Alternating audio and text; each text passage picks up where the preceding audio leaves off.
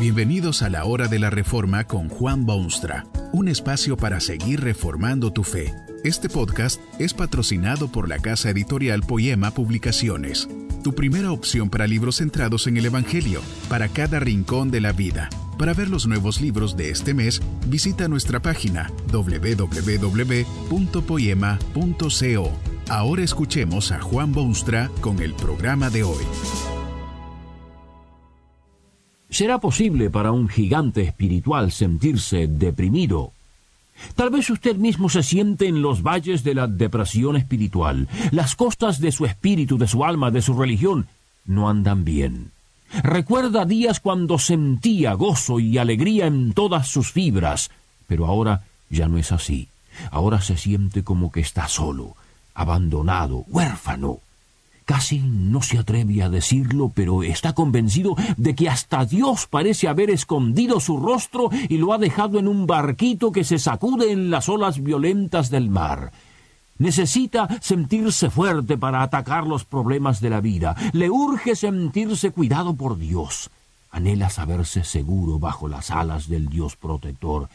Tiene la genuina necesidad de ser sacado de ese abismo deprimido y deprimente se siente espiritualmente deprimido y todos los ritos de su religión ya no tienen efecto alguno, no cambian su pesimismo. Hasta ha considerado quizá la vía del suicidio para acabar con todo. ¿Será posible para un gigante espiritual sentirse deprimido? Bueno, uno de los caracteres más nobles de la escritura estuvo en ese valle de la depresión espiritual. Imagínese que este profeta de Dios honestamente le habló a Dios y le hizo un horrible pedido.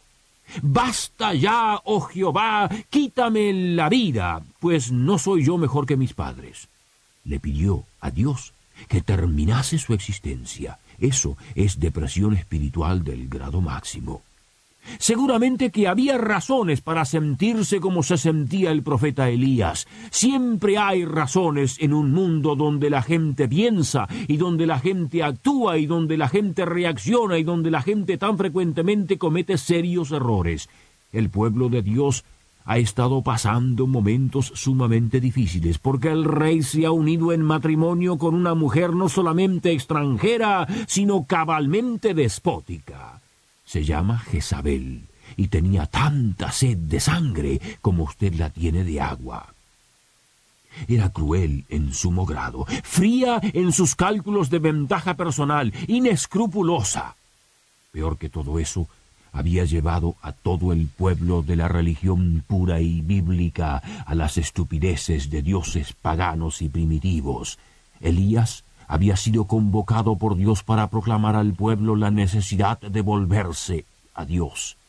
En una demostración estupenda del poder de Dios y de la impotencia de esos diosesitos paganos, se había llevado a cabo un singular milagro que resultó en la admiración de las multitudes y en la muerte de todos los profetas falsos.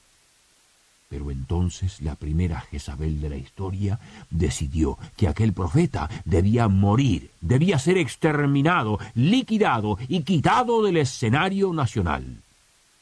Y Elías huye, temeroso, temblando, desorientado, y se refugia en el desierto. Empieza a sentir la depresión que lo ataca en olas cada vez más grandes. ¿Cómo puede Dios permitir esta reina infame? ¿Qué pasa? Que todo este pueblo es tan tonto que se deja hechizar por estos paganos sacerdotes. Elías empieza a hacer cálculos de lo mucho que ha hecho por la causa de Dios. Ha predicado el mensaje, ha sufrido hambre, ha sido víctima de burlas, ha recorrido los caminos de su patria, ha declarado todo el consejo de Dios. ¿Para qué? ¿De qué valor ha sido todo este sacrificio que jamás podrá pagarse? Se siente solo, y efectivamente, cuando se le presenta oportunidad, esto es lo que dice.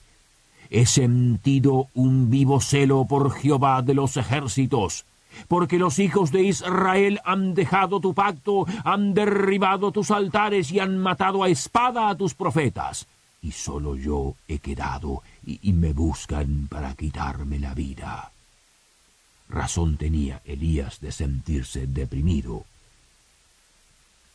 Pero aquella depresión espiritual era pecado uno de los pecados claramente demostrados en las páginas de la palabra de Dios. Razón sí, razones ciertamente, pero indiscutiblemente Elías no tenía derecho a esa depresión espiritual. Nadie tiene derecho a ella. Es un pecado. Elías recibió la visita de un mensajero de Dios en aquel desierto de su depresión, y esta fue la pregunta que Dios le formuló. ¿Qué haces aquí, Elías? Esa pregunta del cielo señala lo peligroso y pecaminoso de la depresión espiritual. Si usted se encuentra en ese valle o abismo, oiga la pregunta que le hace Dios también a usted. ¿Qué haces aquí? ¿Qué haces aquí? No estaba haciendo absolutamente nada. Esto era parte del problema de Elías y es siempre parte de la depresión espiritual en todos los tiempos. Cuando el ser humano se echa al abandono, cuando cesa de ser responsable, cuando se aleja de sus responsabilidades específicas, está invitando al monstruo de la depresión a que se acerque e invada su corazón y su vida. Dios lo creó a usted para estar ocupado, para remangarse la camisa y ensuciarse las manos y sudar el sudor de su frente. ¿Cómo se atreve a cruzarse de brazos, a pasarse la vida como si todo fuese una prolongada vacación o un veraneo sin interrupción? Elías sí había hecho grandes cosas, había estado directamente involucrado en la gran lucha contra el bien y el mal, había sacado a relucir los escudos de Dios y manejado la espada de la justicia, había estado en el fragor de la batalla, pero ahora está en el desierto, deprimido, inactivo, apartado del teatro de operaciones, aislado del escenario de la actividad humana. Era ese estado de indolencia y aislamiento que hace de la depresión espiritual un pecado de envergadura. ¿Qué haces aquí, Elías? ¿Qué haces aquí? Sea quien fueres, ¿qué haces? Y la respuesta clara pero triste es que nada absolutamente nada. Ha abandonado la carrera, ha quitado su mano del arado, se ha quitado los guantes y no quiere salir a verse ya con su contrincante.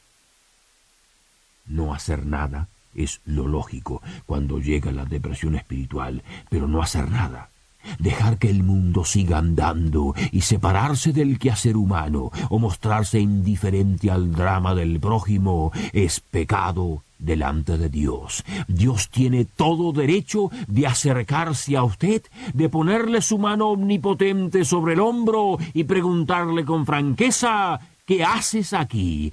¿Qué haces? Hay otro modo de formular la misma pregunta. ¿Qué haces aquí, Elías? El significado del nombre del profeta era de por sí significativo quiere decir Jehová es mi Dios.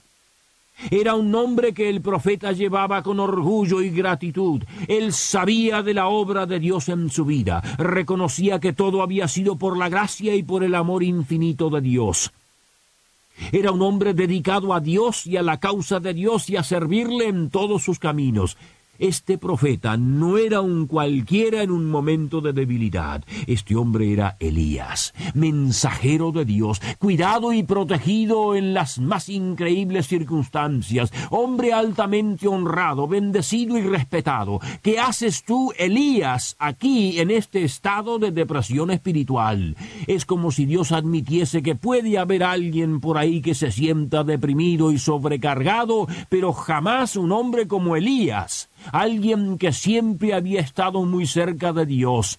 Elías, Elías, despiértate y levántate y a tu carrera y a tus responsabilidades. Tú eres Elías, amado de Dios, seleccionado por Dios para hacer grandes cosas. ¿Y usted qué hace aquí?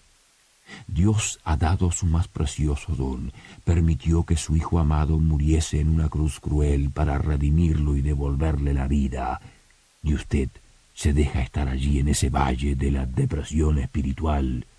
Señor, señora, señorita, ¿qué, qué hace usted aquí?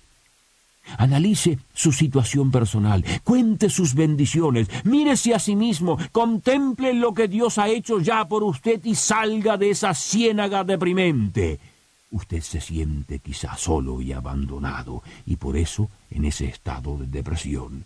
Recuerde una cosa, hace mucho, mucho tiempo vino al mundo Jesucristo, el Hijo de Dios Atravesó la experiencia más difícil de todo ser humano, una experiencia que usted jamás ha tenido todavía. Estaba a punto de morir en una cruz por los pecados del mundo, agonizaba en el silencio de un huerto. De pronto, en medio de esas densas tinieblas, se oye la voz estentoria del Salvador que exclama con dolor Dios mío, Dios mío, ¿por qué me has desamparado? ¿Sabe por qué estuvo Cristo en esa soledad en la que Dios lo abandonó? Simplemente para que usted jamás estuviese solo. Cristo hace posible para el hombre acercarse a Dios y jamás sentirse solo. ¿Qué haces aquí, Elías? Estaba en un desierto, Muchas cosas buenas en los desiertos, pero ¿qué hace un Elías en un desierto? Allí no hay gente mala que corregir, no hay pecadores a quienes llamar al arrepentimiento, no hay monarcas dominados por la injusticia, no hay comerciantes que engañan al humilde, no hay gente holgazana que no desea trabajar, no hay en el desierto nada que hacer. ¿Se siente usted en estado de depresión espiritual? Bueno, eso es pecado y Dios le dice con toda claridad y con amor, ¿qué haces aquí? Que este mensaje nos ayude en el proceso de reforma continua según la palabra de Dios. Si quieres profundizar en la exposición bíblica, puedes buscar más recursos en www.poema.co. Allí encontrarás libros que te ayuden a entender la palabra de Dios y aplicarla a tu vida. Poema, el Evangelio para cada rincón de la vida. Nos vemos en el próximo episodio de La Hora de la Reforma con Juan Bonstra.